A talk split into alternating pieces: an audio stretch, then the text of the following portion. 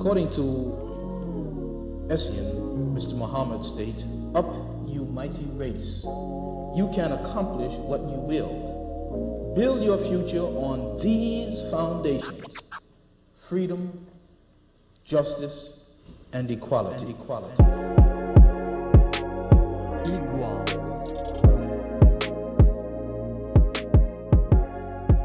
Olá, bem-vindos a mais um episódio de Igual.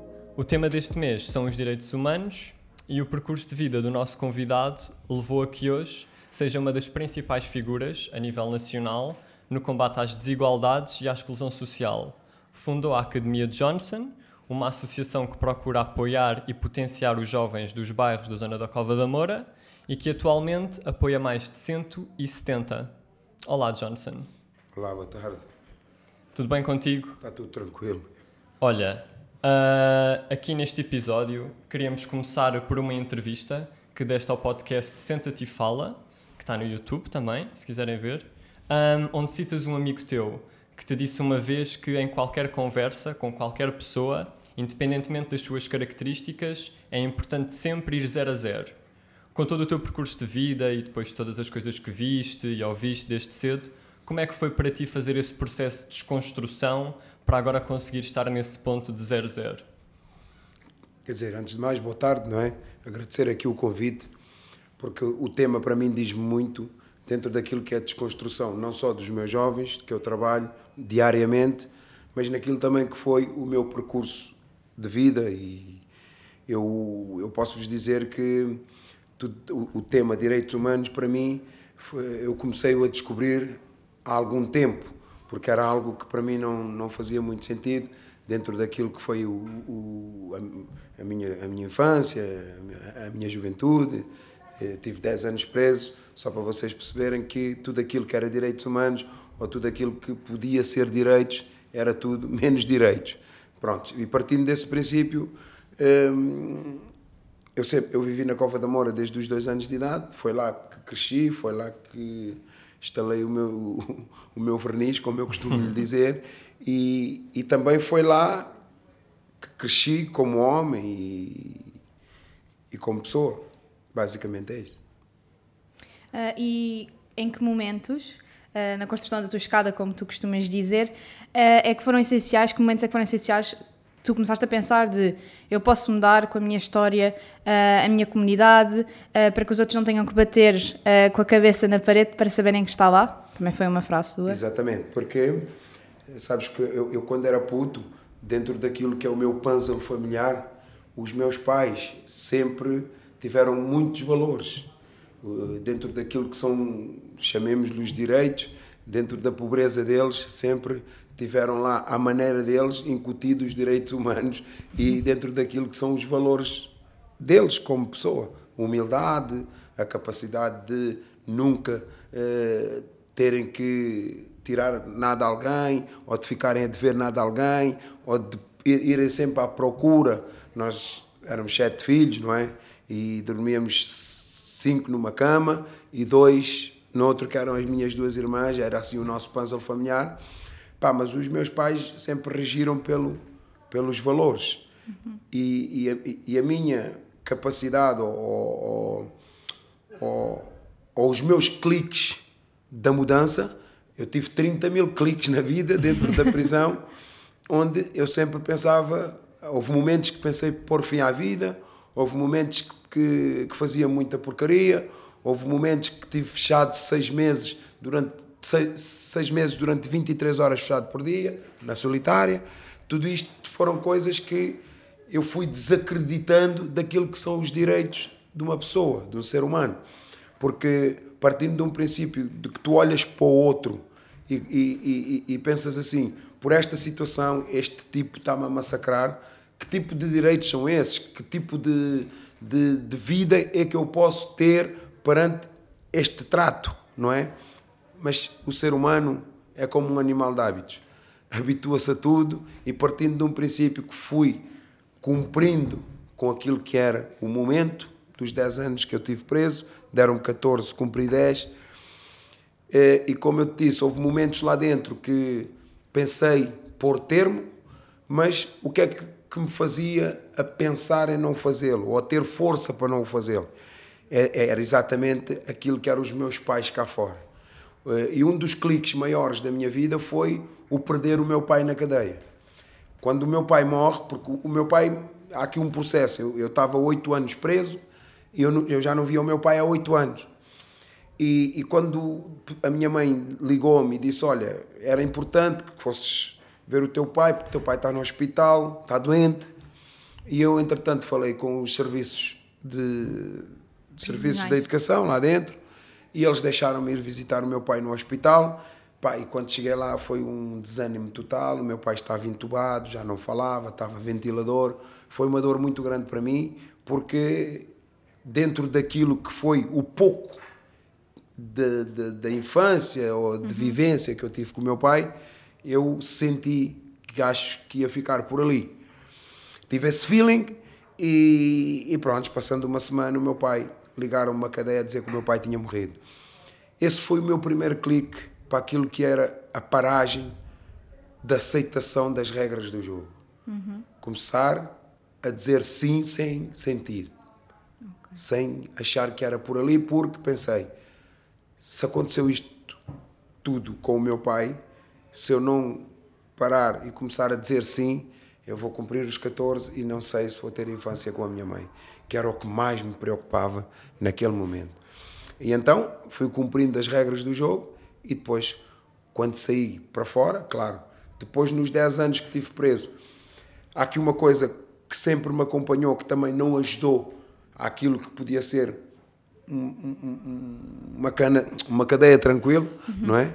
Uma cadeia tranquila, porque eu nos 10 anos sempre fui viciado à droga, eu consumia heroína e cocaína, nos 10 anos estive preso, sempre agarrado à droga, a cabeça andava a mil, as confusões eram tantas, os problemas eram tantos, e isso também não ajudava muito. E então, quando comecei a, a perceber que podia, se calhar aos 10 sair, comecei a dizer sim senhora, sim senhora, sim senhora, mesmo não concordando, para que pudesse sair e viver aquilo que era eh, com a minha mãe, porque era isso que me movia. E depois, aos 10 anos, eu saio, viciado na droga, eh, voltando para o mesmo meio, não é? Dentro daquilo que é o mesmo ambiente. Eh, ainda andei ali alguns 5, 6 meses a patinar, não é? na droga, com a cabeça completamente a mil, outra vez. Epá, e há um dia que eu chego a casa e olho para a minha mãe e digo: não pode ser. O que é que eu estou a fazer com esta senhora que andou 10 anos, bem ou mal, para cima e para baixo, atrás de mim, que eu fiz sofrer imenso. Eu, dentro do meu panza familiar, os valores eram tantos que eu, o que é que eu fiz? Eu fiz o seguinte: em vez de estar a fazer com que eles passassem alguma vergonha ou que passassem alguns problemas, então eu, com 9 anos de idade, decidi sair de casa.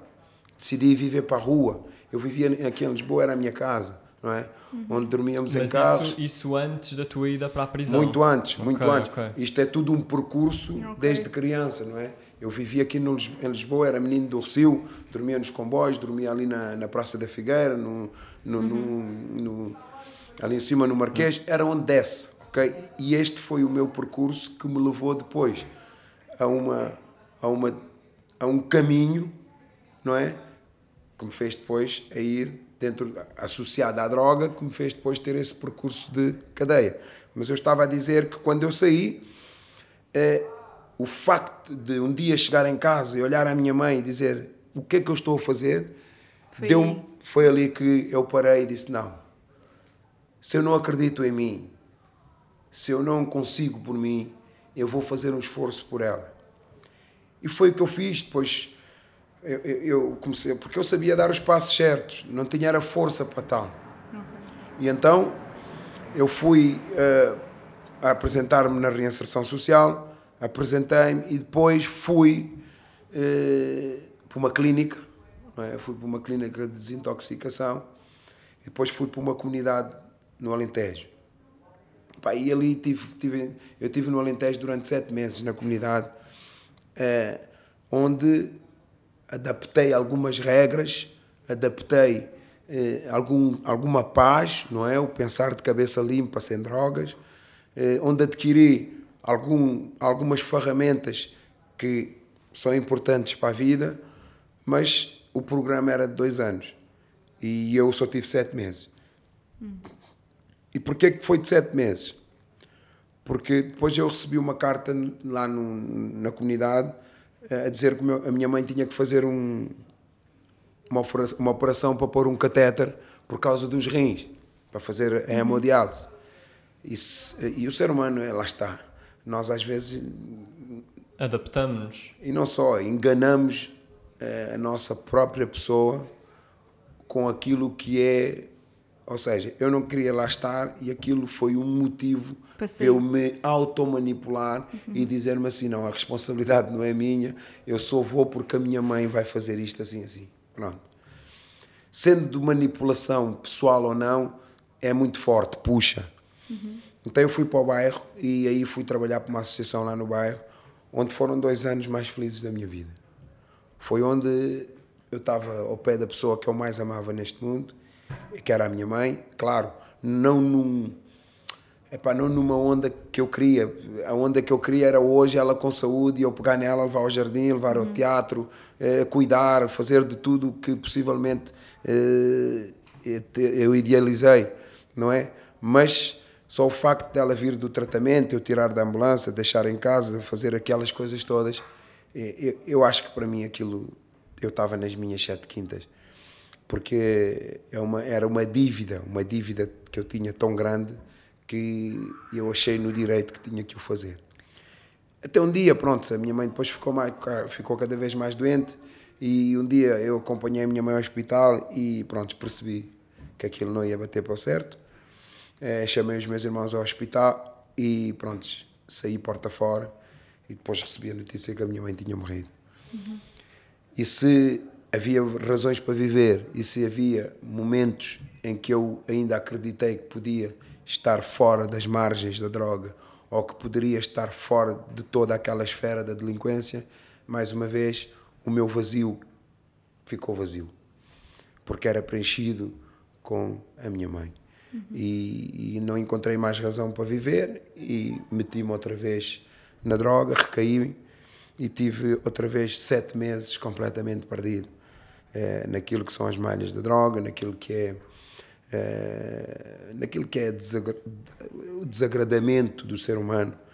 É, e aquilo custou-me imenso porque eu, eu, eu pensava, pensava e não encontrava solução. Ou seja, eu não encontrava o porquê. Eu achava aquilo uma injustiça tão grande que eu não conseguia entender e não conseguia perceber. Mas, epá, é, naqueles dois anos que eu tive ali a trabalhar na associação, ainda consegui estabelecer alguma relação com os miúdos. Epá, e um dia eu estava na principal a, a, comprar a droga e vieram dois putos. Epá, eu acho que aquilo também foi foi obra do Mister lá em cima. é verdade, porque hum, ele tentou-me com aqueles dois anjinhos, dois meninos, que, que foram espetaculares, que foram uns senhores, chamaram-me à parte, disseram se podiam falar comigo. Eu disse, ah, na boa, tranquilo, então. Claro, cheio da vergonha, porque não. E, e eles disseram, oh, Jossa, eh, nós não temos nada a ver com a tua vida, pá, mas não foi isso que nos, que nos ensinaste nestes dois anos e tu não pertences aí. Parece que levaste um pontapé no estômago muito grande. Fui para casa, consumi a droga que tinha comprado e a partir daquele dia juntei aquela lição daqueles miúdos ao facto da minha mãe morrer e não me deixar na droga. Uhum. Foi onde eu fui buscar as forças para poder dar a volta outra vez à situação. E isso depois leva-te, isso levou-te logo à criação da academia? Não, isso leva-me a um afastamento daquilo que é todo o círculo onde eu estava. Okay. Que é, eu tive que repetir outra vez o mesmo percurso. Fui outra vez para a clínica, em Coimbra, e saí não para o Alentejo, mas diretamente para o Projeto Homem, no Val da Cor, em Almada. E ali eu tive dois anos. Fiz o percurso todo. Houve, foi muito difícil, foram dois anos difíceis da minha vida, porque ali, o que é que eu estava a fazer? Eu estava sem drogas, cabeça limpa e à procura daquilo que são que é o que estamos aqui a falar, que é os direitos humanos, não só meus, mas daquilo também que é o espaço do outro. Uhum. Tratar o outro como pessoa, sentir o outro como pessoa, ter a capacidade de das gavetas emocionais serem arrumadas e ver para o que eu vim ao mundo, para que é que estou. Encontrar um propósito. Exatamente. E fechar todas as gavetas que tinhas abertas ainda. Eu acho que não é fechar, porque as gavetas elas Arrumar. não fecham. Arrumar. Porque as gavetas elas, elas vão bater sempre. Sim, sim, sim. Agora, depende de como nós estamos eh, estruturados para dar resposta quando elas abrem. Por exemplo, as minhas, quando abrem, eu não, não lhe dou muita importância. Tens que primeiro filtrar se o sentimento é real ou não. Porque às vezes há muitos sentimentos que são sentimentos que não temos que lhe dar resposta. Percebes? E, e- e nós, às vezes, é isto também que nos distingue do, do animal. É, é- é- é nós pensarmos antes de agir. Em muitos momentos não é fácil. O cão reage, o animal reage, não é? Hum, Nós, nós não, nós temos que ter a capacidade de refletir nas coisas antes de tomar a decisão. Embora às vezes, dadas as situações, há quem consegue e há quem não consegue. Pronto, e é este trabalho emocional e, e pessoal e também mental de uma descoberta daquilo que eu já tinha aqui dentro, que são os valores dos meus pais. No fundo, foi ligar a ficha dos valores e ver um déjà vu. E vai dar, vai dar a volta e voltas Vai aos sítio. valores. Exato. vai aos valores do meu pai, onde eu, eu, eu- eu aprendi tudo ao contrário, que é, eu achava que o facto de eu ser bandido e o facto de, de me acontecer tudo o que me aconteceu foi o facto de eu ser pobre, não é? De viver numa barraca, de viver eh, como vivi, de passar fome, de, de, de, de estar, na, de estar no- na cova da Mora, se não tínhamos luz, não tínhamos água. eh, depois atravessas a estrada para a buraca, parece que estás a entrar noutro país onde tem tudo e é só uma estrada que divide o bairro. Aquilo para uma criança faz muita, muita confusão. E então, para mim, que eu era muito curioso, percebes? Era um puto muito curioso e as coisas não, não me batiam certo. Pá, e é evidentemente que a partir daí, deste percurso todo, comecei a perceber que o meu pai é feito de valores de saber ser, saber estar, não tem nada a ver com pobreza. Percebes?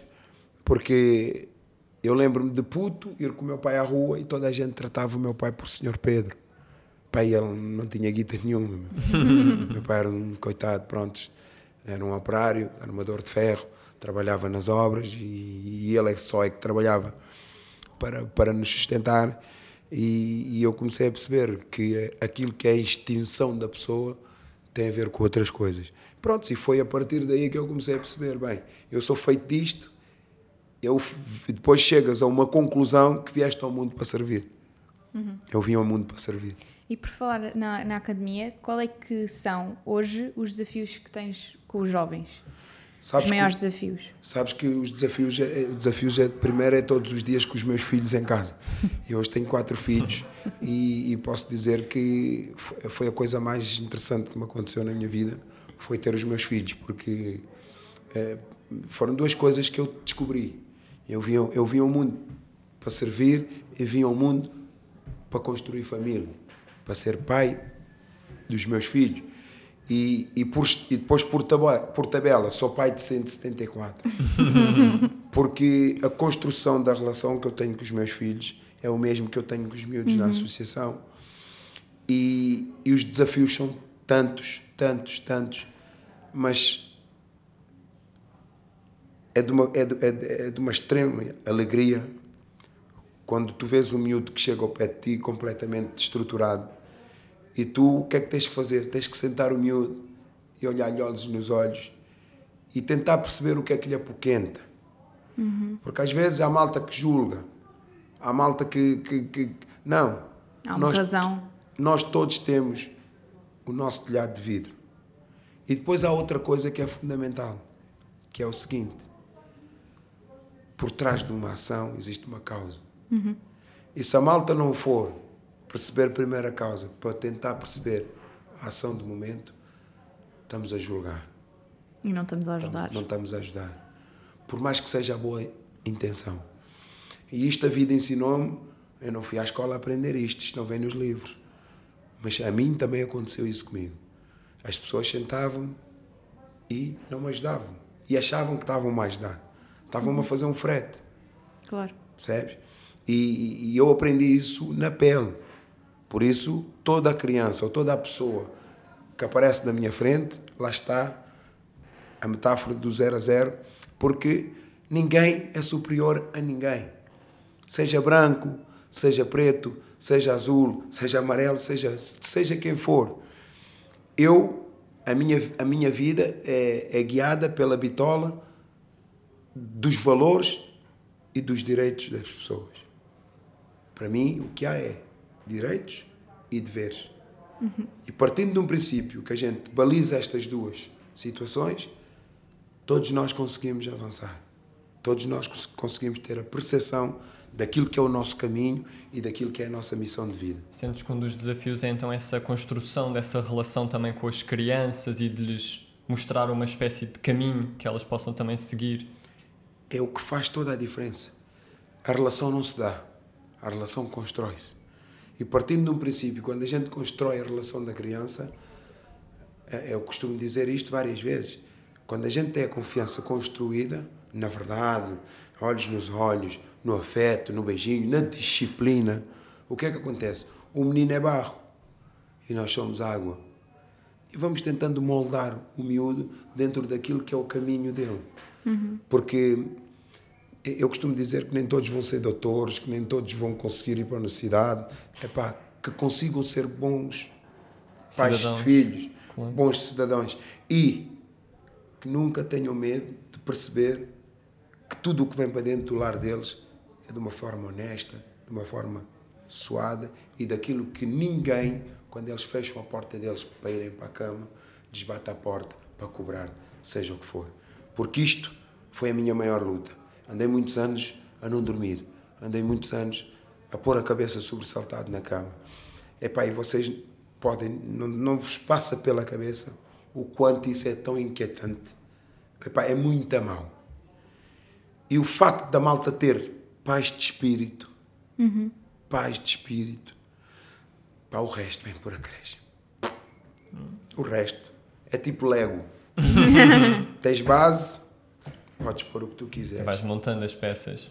Tranquilo. Há peças que não encaixam. Mas onde encaixar outras? E aquelas que não encaixam é porque não têm que encaixar. Sim, claro. É porque, essas que não encaixam é porque nós estamos estruturados para dizer: tu aqui não tens força a nossa base está feita assim. Percebes? E no, na tua associação, ah, agora que falámos um, um bocado dos miúdos, a nível da associação em si, da estrutura, tu sentes que faltam políticas públicas e apoios sociais para associações como a tua? Eu acho que aí já estamos a entrar num, num campo que é importante falar nele. Porque fala-se muito nos direitos humanos, mas esquece-se muitas das vezes este, este tipo. Não sou só eu, associações como a, como a minha, claro. que fazem um trabalho no terreno espetacular com os miúdos, mas a nível daquilo que é o apoio social de quem de direito, a, a nós não chega. As verbas a nós não chega. Uhum. Chega sim para outros sítios que depois nós não vemos resultado. Mas eu acho que está mal distribuído. Percebes? Okay. Devia haver, devia haver, e isto eu não tenho problemas nenhums de dizer. Falas com conhecimento de causa, Claro não é? que sim. nós devíamos ser ouvidos dentro daquilo que é o Estado para que nós possamos ser ouvidos naquilo que é o trabalho dentro da nossa comunidade. Porque aí não, aí não havia caminhos da treta, porque quem está lá em cima, muitas das vezes, assina e delega achar que está a ir bem e não está. E isto tem que ser visto, porque os miúdos da Cova da Mora contam, são seres humanos, têm os seus direitos e os seus deveres os do Zamujal a mesma coisa, os do Bar da Boa Vista a mesma coisa, os da Boba a mesma coisa, os do Casal da Miras a mesma coisa. Todos esses bairros que estão completamente ao abandono pela malta que devia estar lá, não está. Isso é um apelo que eu faço. Agora que há a maioria absoluta, então, acho que vamos ter aqui um bocado mais de complicação. Mas eu tenho sempre fé e esperança que o que faz a mudança em qualquer coisa não é a política, mas é as pessoas que ocupam o cargo. É aí que eu acredito. A ver, vamos, o Mister sabe o que faz. Exato, e, e a luta, independentemente dos partidos que lá estiverem, do modelo que lá estiver, tem que continuar, não é? Da, Claro que sim. da parte das pessoas. Claro que sim, claro que sim. E pá, eu, só para vos dar aqui um bocado assim do que nós fazemos, nós temos, eh, nós apostamos muito na prevenção da delinquência juvenil. Porque não basta dizer aqueles miúdos são os delinquentes, aqueles miúdos são os bandidos, aqueles miúdos isto, aqueles miúdos aquilo, quando nós não damos alternativas e não criamos soluções para que eles possam crescer dentro de um caminho que pode viver um puto do Restelo, que pode viver um menino da Lapa, que pode viver os meninos que possivelmente não têm culpa, que nasceram em sofá e têm uma poltrona diferente da nossa. Mas há que olhar para eles também, há que lhes dar oportunidades de crescerem certo. De crescer certo. Porque senão, lá está, voltamos à desigualdade, não é? Voltamos àquilo que depois abre precedentes para muita coisa. E o que é que fazem, se der para explicar assim sucintamente, para conseguirem eh, prevenir estas situações? Tentar explicar um bocadinho. Nós, por exemplo, fazemos o seguinte: nós, o desporto é a nossa ferramenta. Eu sou treinador de futsal e neste momento estou em formação de futebol 11, porque o desporto a mim salvou uma vida e eu acredito plenamente e é uma ferramenta que eu uso para a mudança deste paradigma, que é nós temos sete equipas de futebol federado, partindo de um princípio desde Benjamins até aos cenas masculino e feminino. Qual é o objetivo? É negociar com estes miúdos. Eu negocio comportamentos, negocio atitudes, negocio responsabilidade e negocio aquilo que é mais importante na era da criança, que é o compromisso. As notas, igual. Temos a dança como ferramenta também de inclusão. Temos o kickbox como ferramenta e desporto de inclusão. E depois temos o nosso apoio ao estudo, que é para quê? Porque nós não podemos dizer este miúdo é burro, este miúdo não sabe nada. Quando... Desistir logo. E não, não, e não, e não é, é- nem é uma questão de desistência. É uma questão de se este miúdo não sabe, porque é que ele não sabe? Lá no seu puzzle familiar, alguém percebe que o pode ajudar, ele, alguém tem background que lhe pode dar o apoio ao estudo, que lhe pode elucidar. Se ele não tiver isso, a escola pública hoje em dia está formatada para outros caminhos, está formatada para outras coisas. Embora é preciso também dizer isto com todas as letras. A escola só ensina, a casa educa. E o grande trabalho que é preciso fazer para que a escola também possa ter capacidade de fazer o seu trabalho, que é ensinar, a casa tem que educar. E partindo de um princípio que nós, sabendo de todo esse desequilíbrio da balança, não é? O que é que a malta faz? É, fazemos estes este percurso com os miúdos, porque sabemos que lá na base, se nós não fizermos, é complicado para o miúdo. Mas depois temos a oficina de pais que trabalha com os pais para que nós todos possamos falar a mesma linguagem. Pai, associação e a própria escola. E o puto fica um bocado ali, um bocado sem saída. É tipo, Pois. é tipo a analogia do desporto. É tipo a malta pôr uma baliza, eu chuto para o golo, o pai chuta para o golo, a escola chuta para o golo e o miúdo vai para a seleção portuguesa. Estás a ver? Yeah. Pá, a analogia é esta. É o que nós pretendemos com cada miúdo, seja ele branco, cigano, preto, seja o que for. Para nós, o que há é pessoa para ajudar a encontrar o seu caminho e a sua felicidade. Eu compreendo que. É uma questão grave, Ah, Deixa-me começar por dizer. no meu entender, Chama-se propaganda. Não me irrites! Na segunda rúbrica, ah, na Não Me Irrites, pedimos sempre ao nosso convidado para trazer ou uma frase ou uma situação do seu cotidiano ah, que considere preconceituosa dentro do tema que estamos a falar e pedimos isso ao Johnson, obviamente. O que é que trouxeste, Johnson? Eu, eu, eu trago esta palavra que me irrita e que me acompanha desde criança. É esta palavra de delinquente.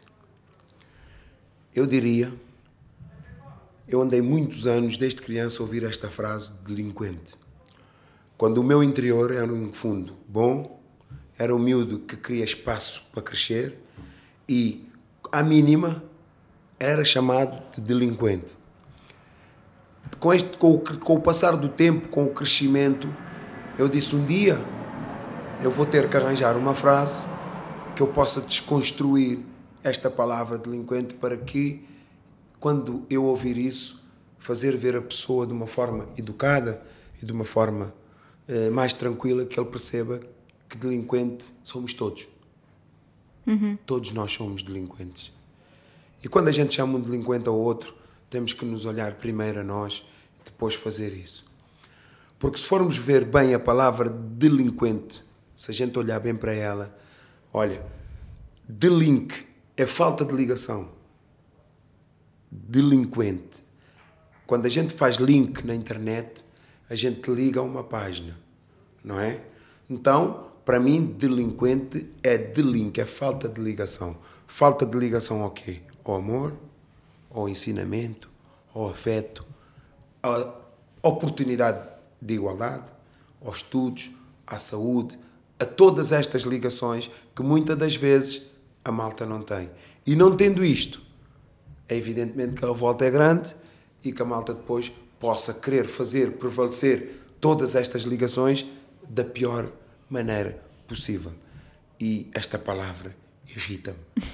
E, ainda sentes que ah, o pessoal, não digo da tua geração, mas o pessoal ou da nossa ou mais novo, ainda sofre muito com isso? Ainda ouve isso diariamente? Diariamente. Eh, Há, há pessoas que, hoje em dia, se calhar, eh, qualquer banalidade, as pessoas que não estão bem equilibradas com aquilo que é essa palavra, dizem, ah, deixa estar, é uma camada de delinquentes. E não é, às vezes são putos ali a fumar uns cigarros e a fazer barulho a mais. Percebes?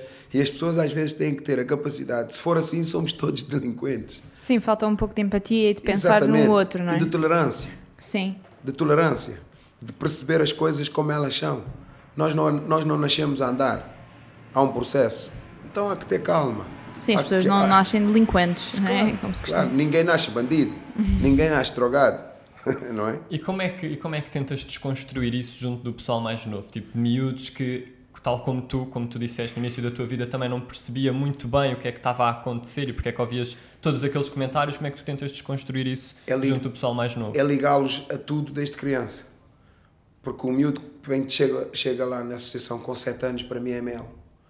Porque é barro. Está ligado à família, está ligado às coisas, àquilo que é a estrutura.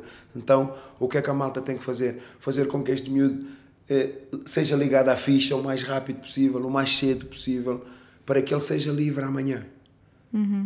Que seja livre não só dentro da Cova da Moura ou dentro dos bairros. Não. Ele tem que ser livre em qualquer parte do mundo. Para que ele possa perceber: eu sou fulano com nome tal e sei, sei estar, sei entrar, sei os meus direitos, sei os meus valores. E depois há uma coisa que a gente. É a nossa frase de marca de foco, que é: és aquilo que fazes. Esta é a nossa frase, porque nós fazemos a nossa cama de seda, limpinho, a malta vem do trabalho, toma o banho, dorme, que é uma maravilha. Se fizeres uma cama de picos, é cama de picos que tu te deitas. Por isso, parte de um princípio que é para ensinar estes miúdos que eles são tudo, tudo, tudo aquilo que eles fazem, cada vez mais. Vá, diz lá. Vais dizer ou não? Mas quem é que é? Fala bem. Na terceira e última rúbrica, também pedimos ao convidado que traga ou uma recomendação de um colega da, da sua área dentro do tema, ou de uma associação. O que é que tu trazes hoje para recomendar, Johnson? Quer dizer, eu recomendo a minha associação por uma Perfeito. seguinte razão. Porque a minha, e não só, de forma geral, todas as pessoas que possivelmente queiram fazer voluntariado ou que estejam em casa, porque às vezes a gente vai para tentar ajudar e saímos de lá ajudados, percebes? Porque e então esta pandemia deixou-nos completamente atrofiado da cabeça e fez com que a malta se limitasse a muitas coisas. Por isso, a minha recomendação até é mais para todos nós. Vamos sair da casca, vamos sair de casa, vamos olhar para dentro de nós e perceber dentro daquilo que temos o que é que podemos dar. Porque há, um- um- há uma frase, e eu sinto isso todos os dias, que é no dar é que está o ganho, não é no receber. A gente dá. Há coisas às vezes que acontecem na minha vida que eu digo isto é obra divina. Isto não é, isto não é normal. É, a sério, juro mesmo, por Deus. Porque quando tu fazes as tuas coisas de forma tranquila e honesta e, e desprendido, nós não temos que fazer hoje para, para, para receber ali já amanhã, não. Sem procurar retorno. Sem procurar, é desprendido. Por isso, se estiverem nesta situação, saiam de casa, procurem onde há aí tantos, tantos sítios onde vocês podem ajudar. Mais concretamente, se, não, se estiverem à deriva, Academia do Johnson. Vão lá dar direitinho, 174 minutos, com muita lacuna de afetividade, com algumas dificuldades, mas miúdos com fundo espetacular. Só quem vai é que fica a perceber o que eu estou a dizer. E para se inscreverem na tua. para fazerem voluntariado na tua associação, como é, É que simples. funciona? Vais-te ir ao site, Academia do Johnson, manda o e-mail e é logo respondido na hora para uma reunião com algumas datas. Vai, senta, falamos e a partir daí, ou é voluntário da academia, e se não for, é porque não tem perfil ou é porque não quer. Perfeito. É um É isso. por aí. Façam voluntariado, façam voluntariado na Academia de Johnson e nós voltamos daqui a. Obrigado por ter aceitado o nosso convite, Nada, eu é que Johnson. agradeço, eu é que agradeço. E nós voltamos daqui a 15, 15 dias. dias. Tchau, malta.